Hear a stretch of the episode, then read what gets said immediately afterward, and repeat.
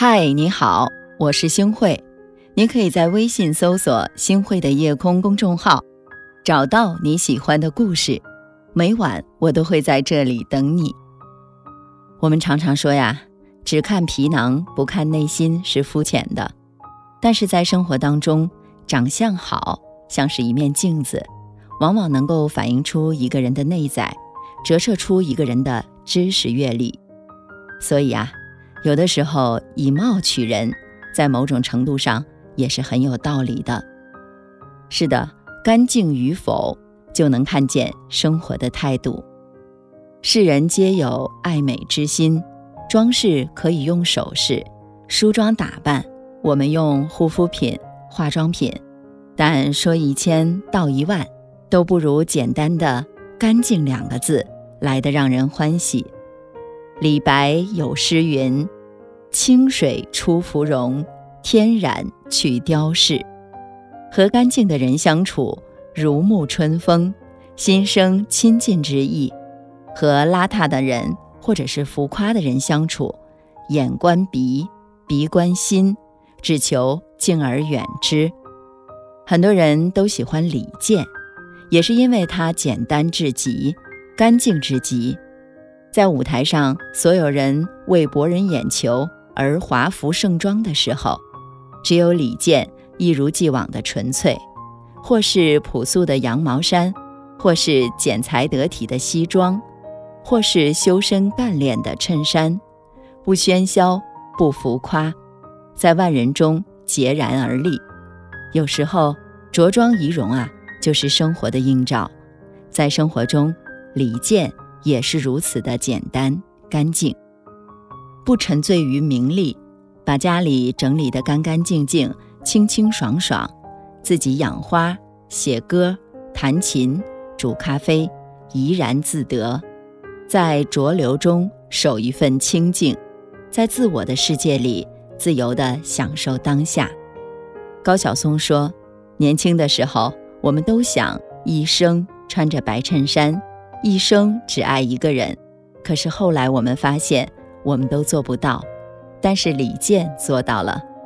时光荏苒，在很多人的脑海里，李健仍然是一袭白衬衫，一把吉他。其实，生活的细节、态度都会体现在一个人的外表上。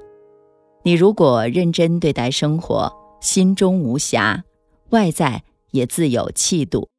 或许有人会反驳，有一些是人前的优雅，人后的龌龊。话虽如此，但是在生活中，若是连人前干净都做不到的话，谁又能通过一个不修边幅的外表去窥视澄净的内心呢？是的，面向善恶更容易看见内心的世界。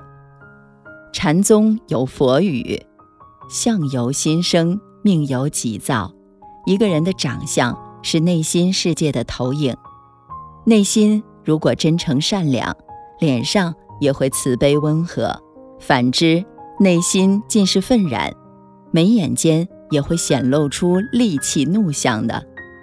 曾经听过这样的一个故事，想和大家来分享：一个二十几岁的女模特，因为在事业上屡屡受挫，以为是容貌逊色别人三分。为了艳压群芳，她下定决心去整容。医生端详了很久，叹了口气说：“病灶在心里，不在你的脸上。”原来啊，这位女模特因为家庭的变故而心中郁结，再加上工作上跟同事们勾心斗角，内心啊满是怨恨之意。原本一副清秀靓丽的容貌，在负能量。坏情绪的长久浸润下，油然而出凉薄狰狞之色，见到的人呢，自然会感到不舒服了。所谓长相，其实是三分皮相，七分心境。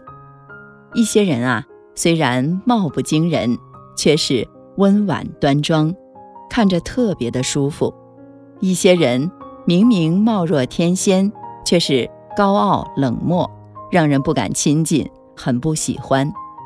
相由心生，那是因为我们都过于在意外表，而疏忽了对心灵世界的打理和经营。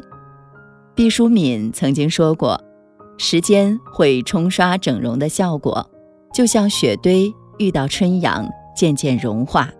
只有心底的明媚，才能滋养出旷日持久的赏心悦目。所以呀，整容不如整心。遇到不如意的时候啊，要懂得驱散心中的阴霾，内心明亮宽敞了，脸上。”自然会和煦温暖。在与人争执的时候，少一点斤斤计较，多一点宽宏大量，学会把心态放好。你对生活微笑，生活也会馈赠给你微笑。三毛在《送你一匹马》中曾经说过：“读书多了，容颜自然改变。很多时候，自己可能以为很多看过的书籍。”都成了过眼云烟，不复记忆。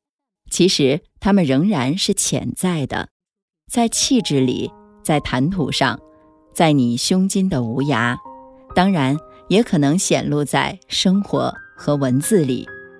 读书就好像吃饭，你所吃过的食物都会化为你的血肉，而所阅读的书呢，也会融入到你的行为举止当中。所谓。一叶窥秋，单单从外在的一些细枝末节处就能读懂一个人的生活。所以啊，容貌就是一张介绍自己的最直观的明信片。衣着干净，让人感受到的是一种尊重；心宽爱笑，体现的是对生活的热爱；谈吐儒雅，彰显的是知识教养的程度。罗素也说过，一个人的脸就是一个人价值的外观，它藏着你自律的生活，还藏着你正在追求着的人生。容貌三分是父母决定的，七分呢是自己可以去改变的。亲爱的夜空的小伙伴们，愿我们能保持仪容的得体整洁，保持舒适的心情，保持读书的习惯。在余生的日子当中，活出一个更漂亮的自己。北去来兮，雨洒狼血。拂袖行不滴路，沾衣未曾歇。五斗归卷，难遮我愿。寻几处心浮云边。山高且远，溪水喧喧。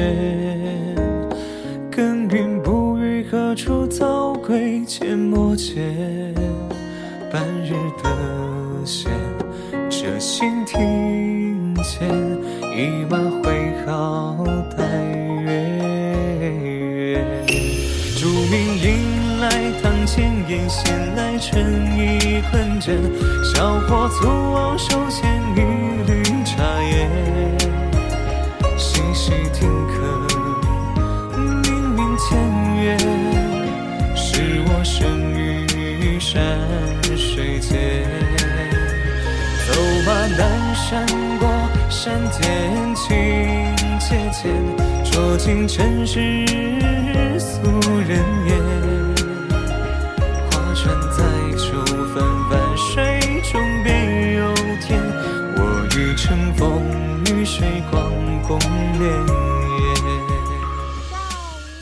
感谢您的收听，我是星慧。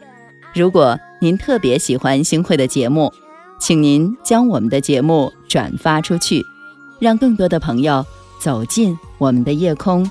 每天晚上，我都会在星汇的夜空里和您说晚安，晚安，好梦。醉歌对月，清风吹，意浓无限。五柳当浮，看看诗篇。